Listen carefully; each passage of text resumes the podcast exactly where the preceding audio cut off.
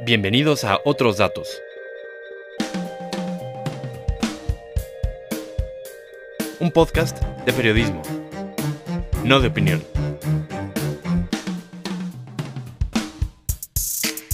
En este episodio, el turbulento año de Interjet.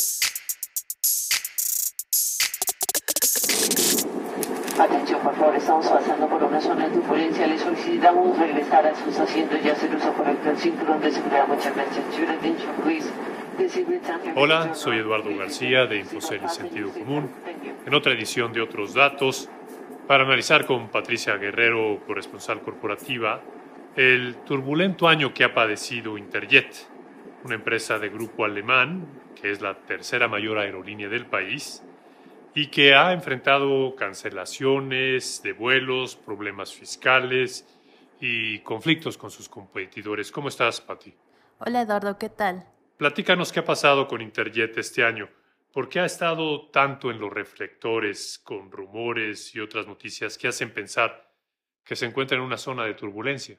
Como bien comentabas Eduardo, este año ha sido muy complicado para Interjet. Empezó desde los primeros meses con problemas operativos que lo llevaron a la cancelación de más de un centenar de vuelos en las temporadas vacacionales de Semana Santa y de verano. Solo para tener una idea de la dimensión del problema, en julio enfrentó la cancelación de 133 vuelos y el retraso de 22 más, lo que afectó a más de 21 mil personas según datos de Profeco. A esta situación ha llegado por irresponsabilidad de Internet. En este momento, Interjet, además de lamentar las cancelaciones, las adjudicó a problemas de personal, falta de tripulación. Una situación que en un primer momento dijo resolvería con la contratación de pilotos y sobrecargos, pero la reiteración de estas cancelaciones a lo largo del año hacen pensar que no ha sido tan fácil para la aerolínea Interjet. solucionar el problema como en un principio viajar. pensó que sería. Sabemos que ha sido difícil y que a veces fallamos, pero queremos que sepas que a nadie le ha dolido más que a nosotros. Los obstáculos son inevitables oportunidades de ser mejores. Pati, entonces este asunto es un problema de falta de personal o hay algo más de fondo? Parece que sí, pero la empresa recientemente manifestó que los problemas de cancelaciones y de falta de personal estaban relacionadas con presuntas prácticas predatorias que Grupo Aeroméxico, la línea bandera de- del país y su principal competidor, llevó a cabo con el objetivo de afectar sus operaciones. Esto lo dijo Interjet ante autoridades de transporte de Estados Unidos y según lo que plantea la aerolínea de grupo alemán, es que Aeroméxico, junto con sus sindicatos, ha activado una estrategia para contratar preferencialmente a su personal semanas antes de las temporadas de mayor demanda, generando así las cancelaciones e incluso planteó que esta posibilidad podría presentarse en esta temporada decembrina. ¿Y es cierta esa acusación de que Aeroméxico está maliciosamente actuando en su contra para dañar sus operaciones, imagino que sus finanzas? Nosotros consultamos a ASPA, que es el sindicato que agrupa a los pilotos aviadores de Grupo Aeroméxico y Aeromar, y negaron estar orquestando una estrategia para contratar personal de Interjet. Lo que dicen ellos es que hay personal de la aerolínea de Grupo Alemán que se acerca a ellos preocupados por las condiciones laborales y interesados en poder estar en una empresa que cuenta con contratación colectiva como lo ofrece Aeroméxico y que para algunos es mejor a la que existe en Interjet.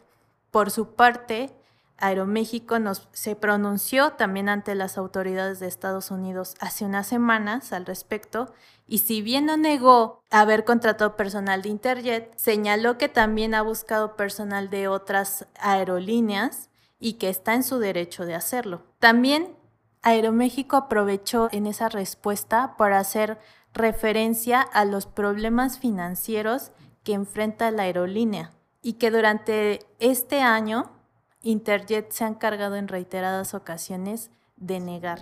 Te van a decir que somos débiles, porque nos tienen miedo, porque nuestro éxito es en parte reflejo de su fracaso.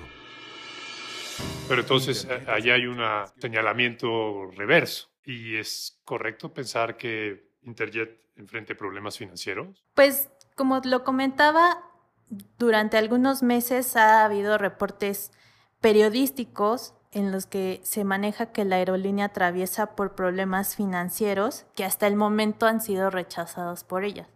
Lo que sí es cierto es que reconoció a finales de agosto que el Servicio de Administración Tributaria inició un proceso de cobro por adeudos fiscales ocurridos entre 2013 y 2017. Aunque no reveló la cifra, dijo que estos adeudos son erróneos, por lo que incluso presentó recursos judiciales para tratar de revertir la decisión del SAT. Mm, entonces, por lo que comentas de lo que está haciendo el SAT, sí se ven algunas condiciones financieras débiles de la aerolínea, pero son por la competencia o, son autoinfligidas o pueden atribuirse a Aeroméxico. ¿Cuál es lo que hay de fondo de esto? Pues llama la atención mucho que este conflicto se da en el marco de otra disputa que está librando Grupo Aeroméxico con Emirates, la línea estatal de los Emiratos Árabes Unidos, y que hace apenas unos días inició con la operación de su ruta que va de Ciudad de México a Dubái y que realiza una polémica escala en la ciudad de Barcelona, que a su vez es un destino prioritario de Aeroméxico en Europa. También se da en el contexto de el reforzamiento de alianza entre Emirates e Interjet, que ya tenían un acuerdo eh, interlineal desde abril y que hace unos días reforzaron para que los pasajeros de Interjet puedan hacer uso de los destinos que Emirates tiene en España, Asia y Medio Oriente. De hecho, recientemente Emirates nos comentaba que tienen plena confianza en Interjet, que confían en sus operaciones y que son el socio ideal para estar en México. Eh, pero entonces la problemática de Interjet en cuanto a cancelación de vuelos, problemas con el fisco, ¿son independientes o forman parte de algo más de fondo que enfrenta su dueño, grupo alemán? ¿Qué, qué hay detrás? Y esta mañana Grupo Televisa vendió a la familia alemán su participación accionaria en Sistema Radiópolis, una de las más importantes empresas de radio en México, con 17 estaciones, entre ellas, pues, ¿qué le digo?, la icónica XCW.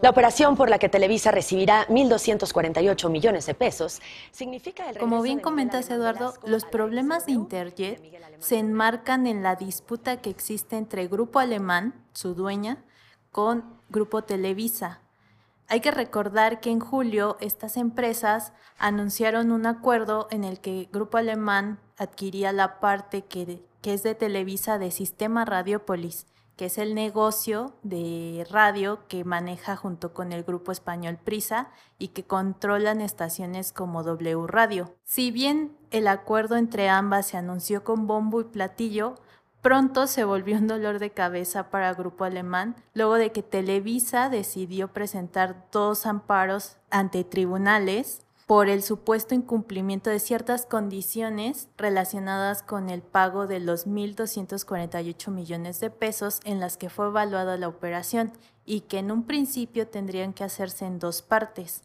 El argumento de Grupo Televisa es que Grupo Alemán incumplió el plazo para el primer pago por 624 millones de pesos, por lo que firmó un pagaré por esa cantidad. Para Grupo Alemán, las demandas de Televisa están encaminadas a obtener un doble pago por la cantidad pactada en el acuerdo y los 624 millones más por el pago de daños y perjuicios.